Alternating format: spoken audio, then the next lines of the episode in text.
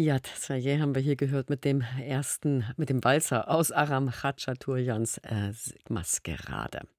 Die Zeit, 7 und 9 Minuten, 9 nach 7, Sie hören RBB Kultur. Es ist noch ein bisschen hin, aber die Vorbereitungen laufen schon für den 300. Geburtstag von Immanuel Kant am 22. April 2024. Sie laufen schon vor allem im russischen Kaliningrad. Kant, geboren im preußischen Königsberg, wurde ja zu einem der größten Philosophen und die Stadt und die Universität in Kaliningrad, die seinen Namen trägt, die feiern ihn auf unterschiedlichste Weise. Mein Kollege Jürgen Buch mit Kant-Eindrücken aus Kaliningrad. Immanuel Kant, das philosophische Schwergewicht der Aufklärung, ist in Kaliningrad an vielen Stellen präsent. Sein Grab am Dom auf der sogenannten Kant-Insel, dem früheren Kneiphof, sein Denkmal vor der Universitätsbibliothek, eine Kant-Bank an der Stelle, an der er zu seinen Lebzeiten angeblich oft ausgeruht hat, ein Bernstein-Porträt im Bernstein-Museum. Auch die Universität der Stadt trägt seinen Namen und in ihrem Werbefilm für das Kant-Jubiläum kann man lesen, was die Stadt alles plant.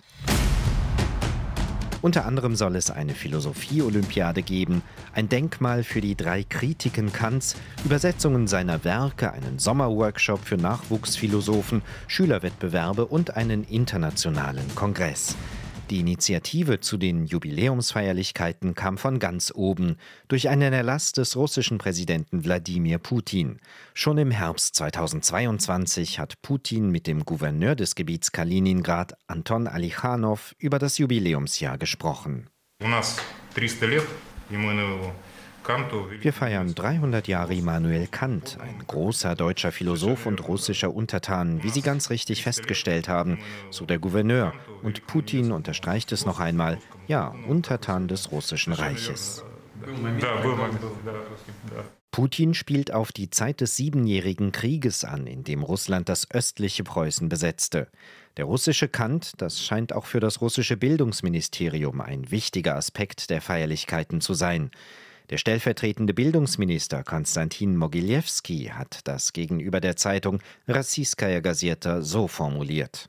Heute wird in vielen westlichen Ländern Kants Werk unter fadenscheinigen Vorwänden geleugnet, aus Gründen der politischen Konjunktur und einer radikalen Agenda. Gleichzeitig bleibt unser Land, Russland, ein Verteidiger der wahren Werte der Zivilisation, was vom größten Teil der Welt auch so gesehen wird. Ich erinnere daran, dass die Philosophie aus dem Wunsch entstand, die Wahrheit in freier Diskussion zu finden. Russland ist dazu bereit und immer offen für den denkenden Teil der Menschheit. Wenn das die Prämisse für den Kongress ist, wird es der Rektor der Universität in Kaliningrad, Alexander Fjodorow, schwer haben. Er hat schon einmal angekündigt, was am Geburtstag Kants am 22. April wichtig sein wird.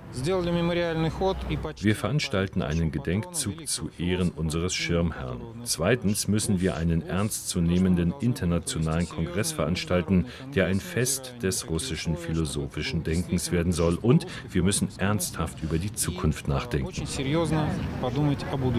Worin genau die Zukunftsbetrachtung liegen sollte, hat Fjodorow in diesem Interview nicht gesagt. Der wissenschaftliche Kongress soll aber auch ein Modul mit der Überschrift Das 21. Jahrhundert im Licht der Ideen Kants umfassen. Für die Stadt und ihre Bewohner ist Kant vor allem ein Wahrzeichen und ein Maskottchen. Im Kant-Museum im Dom gibt es inzwischen auch einen virtuellen Kant, der die Besucher in perfektem Russisch anspricht, ebenso wie der virtuelle Kant neben dem Dom, der dazu einlädt, ein Bild mit ihm zu machen.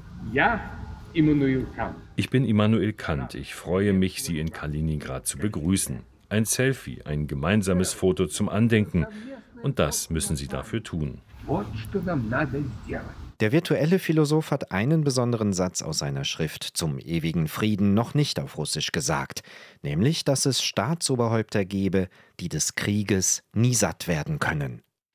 Ja, mal sehen, ob sich das bis zum 300. Geburtstag von Kant am 22. April nächsten Jahres ändert. Jürgen Buch war das mit Eindrücken über die Vorbereitungen zu dem großen Jubiläum und überhaupt Kant in Kaliningrad.